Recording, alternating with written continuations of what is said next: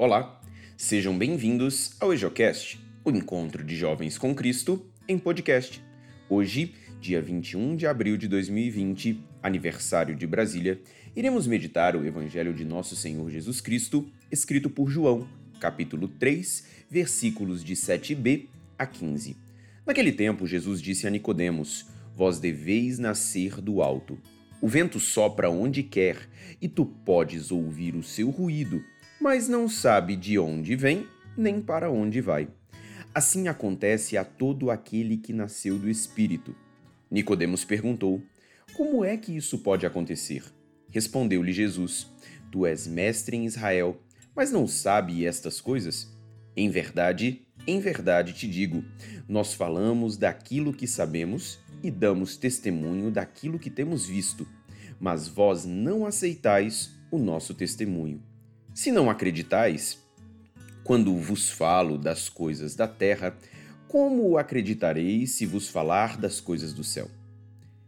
E ninguém subiu ao céu, a não ser aquele que desceu do céu, o Filho do Homem. Do mesmo modo como Moisés levantou a serpente no deserto, assim é necessário que o Filho do Homem seja levantado, para que todos os que nele crerem tenham a vida eterna. Palavra da salvação, glória a vós, Senhor. Acerca da leitura de hoje, ouviremos uma breve reflexão feita pelo diácono Silas, da Arquidiocese de Brasília. Hoje, no Evangelho que nós estamos meditando, do Evangelho de São João, nessa segunda semana do tempo da Páscoa, Jesus diz a Nicodemos que, que ele deveria nascer do alto, nascer do Espírito, só quem compreende no, no fim do evangelho ele diz, né? Ninguém, para que todos saibam que ele é o filho do homem, ele precisa ser levantado, elevado da terra. O mistério da redenção, o mistério da salvação, nós só entendemos se nós nos propomos a nascer do alto, nascer de, para Deus, nascer para a vida eterna. E quem nos faz nascer para a vida eterna? O Espírito Santo. O Espírito Santo ninguém consegue prendê-lo, enjaulá-lo. Como diz a leitura do Evangelho, ele sopra onde quer.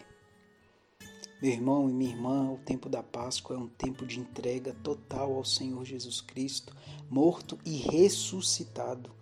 Porque se ele não tivesse ressuscitado, vã era a nossa fé. Então eu convido você, neste dia, a entregar-se ao Espírito Santo e deixar com que ele guie a sua vida guie tudo que você tem, tudo que você é, guie os seus projetos. Ninguém consegue reconhecer Jesus morto e ressuscitado de fato como Deus sem a graça do Espírito Santo. Então, peça hoje, nesse dia, que o Espírito Santo venha fazer morada na sua vida, na sua família, na sua casa, nos seus projetos.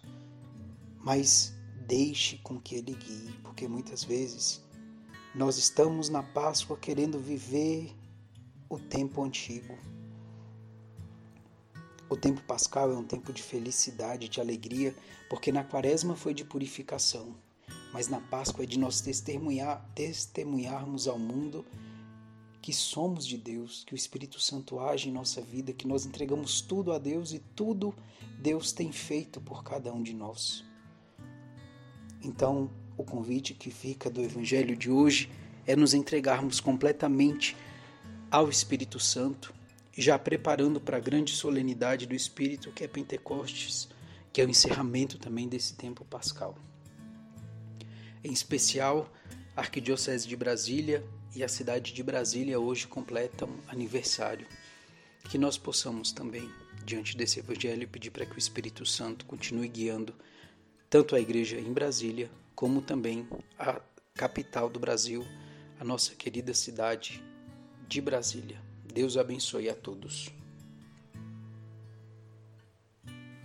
Que a palavra de Deus possa abençoar o nosso dia, iluminar os nossos pensamentos e fortalecer a nossa fé.